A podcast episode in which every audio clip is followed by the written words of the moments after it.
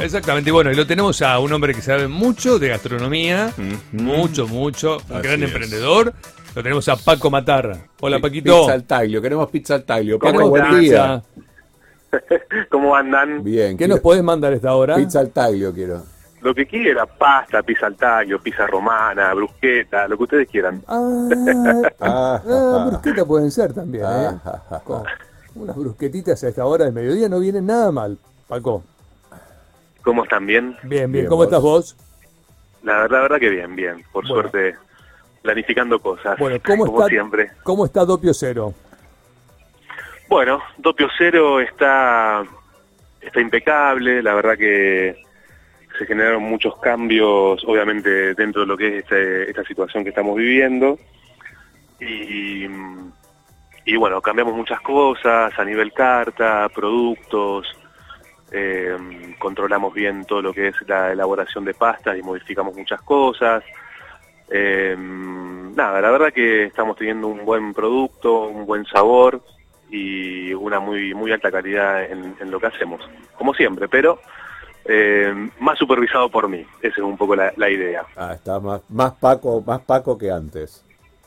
Sí, sí, sí. La verdad que me metí, me metí mucho, me metí fuerte. Muy bien. Eh, no, no es que no lo hacía antes, Sí, sí. pero eh, ya venía de, de- de un estilo de, de cocina dopio, donde algunas cosas yo las permití que quedaran y bueno, y ahora a lo último aproveché y me metí completamente en todo, ¿sí? Cambié todo lo que son las recetas de, de todo lo que es pastas, salsas eh, y creamos lo que es la pizza al taglio. Claro. ¿Qué es la pizza al taglio? Para contarle a los mortales que por ahí no saben mucho de qué se trata una pizza al taglio. Que es la pizza al corte, ¿no? El taglio es corte, básicamente, en Italia. Pero bueno, este, pero tiene una particularidad este tipo de pizza. Sí, mira, la pizza al taglio, pizza al corte, como dijo Augusto recién, y también es integlia, también se la conoce, Claro, que integlia. es pizza en, en lata. En lata, sí, o sea que, en- claro, es como una, es una pizza media masa, eh, muy similar a lo que nosotros hacemos como pizza al molde, Claro, pero es más aireada y obviamente es de forma rectangular. exactamente. Esta pizza es muy muy conocida en Italia, al corte, se come al paso, que esa es la particularidad que tiene, Ajá. y como, como, como todo lo que es la pizza tiene infinidades de, de sabores. Eh, su presentación es en la lata, en vitrinas, donde el cliente viene y puede elegir la porción que más quiera o llevarse la, Ujú. la pizza entera. ¿sí? Claro, Eso son- es lo que tiene. Las latas básicamente son unas asaderas bien grandes y ahí es donde se cocina la pizza propiamente dicha, ¿no?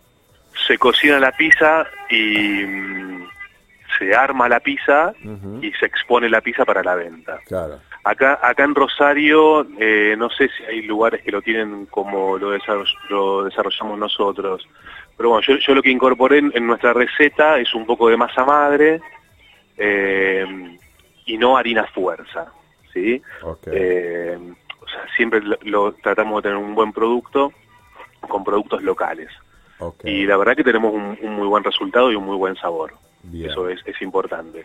Lo que sí hay, hay que respetar en este tipo de pizza es su descanso y su, for- su fermentación, que son 48 horas mínimo. Ah, ah, Entonces ah. eso genera eh, que sea una pizza mucho más aireada, eh, tierna y por supuesto que tenga un buen desarrollo de gluten, o sea que tenga una buena elasticidad para poder estirarla y que quede mucho más rica. Exacto. Sí, sí. Y es una pizza alta, ¿no? Recordemos que queda como un- una cosa Claro. bien alta. Consistente. Sí, es alta, ¿sí? Eh, es, yo creo que es un poquito más que una pizza al molde nuestra. Sí, sí, sí, es Eh, un poco más. Que eso pero no lo que significa tiene- que sea más pesada. No, eso es lo que te iba a decir. Es una pizza liviana, porque la fermentación de estas 48 horas hace que tenga mucha burbuja, para que Claro. lo entiendan así de forma rápida, y sea eh, una pizza liviana. Capaz que vos ves una porción que, uh, pero qué grande Qué esta porción, que me, Claro. la, me la como yo solo eh, y me lleno, no. Es una pizza que te puedes comer de dos a tres porciones porque es muy liviana, y eso está bueno. Está buenísimo. Está ¿Cuál, bueno. cuál- cuánto es el promedio de, de porciones que come una persona regular, Paco?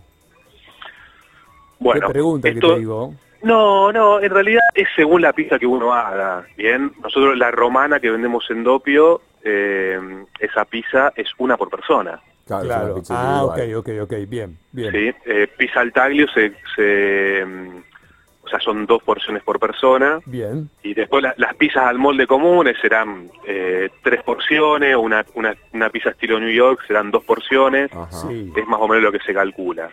Eh, Claro. Pero bueno, la, la al molde tradicional nuestra, estilo porteña, son tres porciones a cuatro por persona, casi media pizza. Claro, sí, claro. O sea que una pizza entera, dos personas. Sí, sí, es do- dos, dos adultos, Dos ¿sí? adultos, Eh, sí, podría andar claro. muy bien, sí, Sí, sí, sí, sí. dos Y que adultos. coman bien. Que pero coman bueno. bien. Y que coman bien, Sí, ¿no? sí, Claro, claro. obvio, obvio. Bueno, a propósito de, de- de las pizzas, recordemos que está la promo eh, que pueden aprovechar, que es una lata de cerveza o de gaseosa con una porción de pizza por 260 pesos. Exactamente, sí, sí.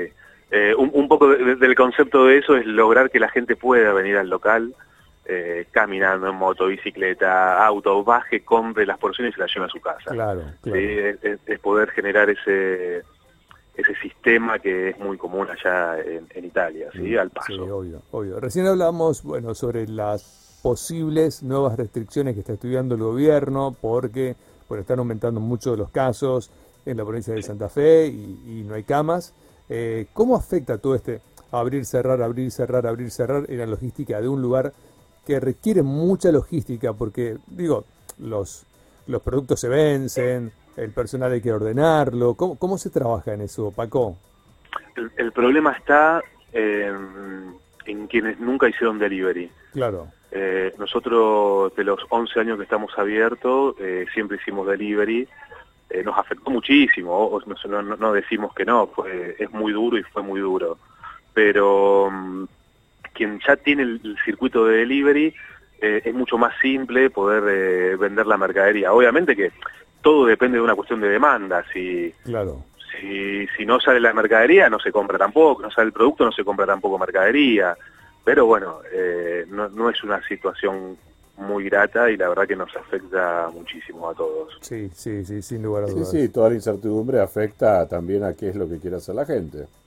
Por ejemplo, el viernes, eh, que viste que se pudo abrir, Sí. hasta entonces, Sí, eh, que- creo que lo dijeron, el, eh, realmente lo dijeron el, el, el mismo viernes a la tarde y la verdad que no vino gente a comer casi a- claro. a- al, al- al restaurante y he recorrido en varios lugares y tampoco lo, lo he visto que haya mucha gente. Entonces la gente no sabe si se abre, si no se abre, pero bueno, eh, es medio Sí. es medio raro todo. Sí, Es sí, medio sí, raro sí, todo. sí, sí. Falta una mejora Tal en la cual. comunicación y una mejora en la Sí. logística. Van a avisar con tiempo. Bueno, los locales van a abrir en tal momento, van a hacer en tal momento con anticipación, para que todos nos organicemos. Digo, los consumidores Sí. también.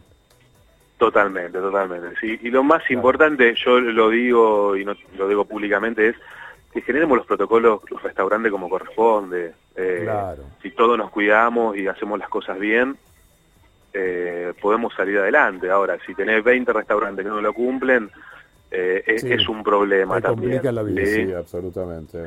Sí, nosotros estamos haciendo un esfuerzo muy grande con todo, todo lo que dice el protocolo lo hacemos a rajatabla. Y bueno, y a veces te da como algo ver a lugares que no lo están cumpliendo, que después termina afectando a todos. ¿viste? Es, es, es un tema delicado. Todos Sí. queremos trabajar, todos queremos hacer las cosas bien y queremos salir adelante de esta situación que es muy difícil. Sí, sí, sí. Así es. Bueno, hubo muchos cambios en las pizzas en nuestra ciudad en los últimos pocos años, ¿no? Sí, Básicamente, mucho, muchos mucho. cambios, muchos cambios para bien, como digo yo, ¿no? Este, Hubo, hubo, sí. eh, porque aparecieron, más allá de que, que vos estás con Doppio Cero y también formás parte de otros locales que tienen que ver con las pizzas, este, hubo como una apertura de un montón de, de emprendimientos que tienen que ver con la pizza, con la masa madre, con el buen uso de las harinas. Mejoró para bien, ¿no, Paco? ¿Cómo lo ves vos? A, a pesar de que es competencia, ¿no? Pero bueno, todo suma. Sí, to- pero toda competencia de Claro. esta es sana y es divertida y está bueno. Eh, después hay que ver cuáles son son buenas y no. Exacto, pero sí, la verdad que está está bueno, está buenísimo. Eh, yo hace mucho tiempo que me dedico a la parte de pizzas y harina Ujú. y ver cómo creció la ciudad en ese aspecto está está buenísimo. Está buenísimo. Después la gente elige o no Seguro. que le gusta, más finita, menos finita, más gruesa, menos... Bueno, Sí. pero creció mucho y, y- y, mm, como creció Rosario en los últimos años, se hacen las cosas bien, ¿sí? Eh, no es que hago un producto y ese producto está mal hecho, tiene mala calidad. Claro, claro, claro. La verdad que eh, se genera un buen, un, buen producto a la venta y eso está bueno. sí, quien gana es el consumidor, ¿no? En este caso, ¿no? Mejores productos, mejor calidad, hay una competencia, todos buscan mejorar su pizza, el horno incorporan alguna tecnología, otros sabores, este, buenas harinas, qué sé yo, me parece que está buenísimo, ¿no? Salimos de ese concepto que había antes de cadenas de pizzerías que te mandaban una prepizza recalentada con, con un topping encima. Sí, se cambió mucho y, el consumidor lo ve. Seguro. Eh, como en los restaurantes comunes fuera de lo que son pizzería, el consumidor los últimos 10 años viajó mucho y aprendió muchísimo. Y yo creo que eso hizo una apertura en la cabeza del, del, cliente, del consumidor, que está bueno porque es, más exigente y la verdad que si no come un producto bueno no vuelve, no vuelve a pagarlo. Eh, siempre va, va, a ir creciendo y buscando lo mejor. Y en, en, los panes y en las pizzas pasó mucho eso. Bien. Así, sí. Yo tengo mi familia, por ejemplo, que mi hermana se hace, bueno, Augusto sabe que mi hermana cocina mucho. Eh, desde que empezó todo esto, empezó a laburar la, masa madre, ya se había metido un poco conmigo cuando yo lo empecé a hacer.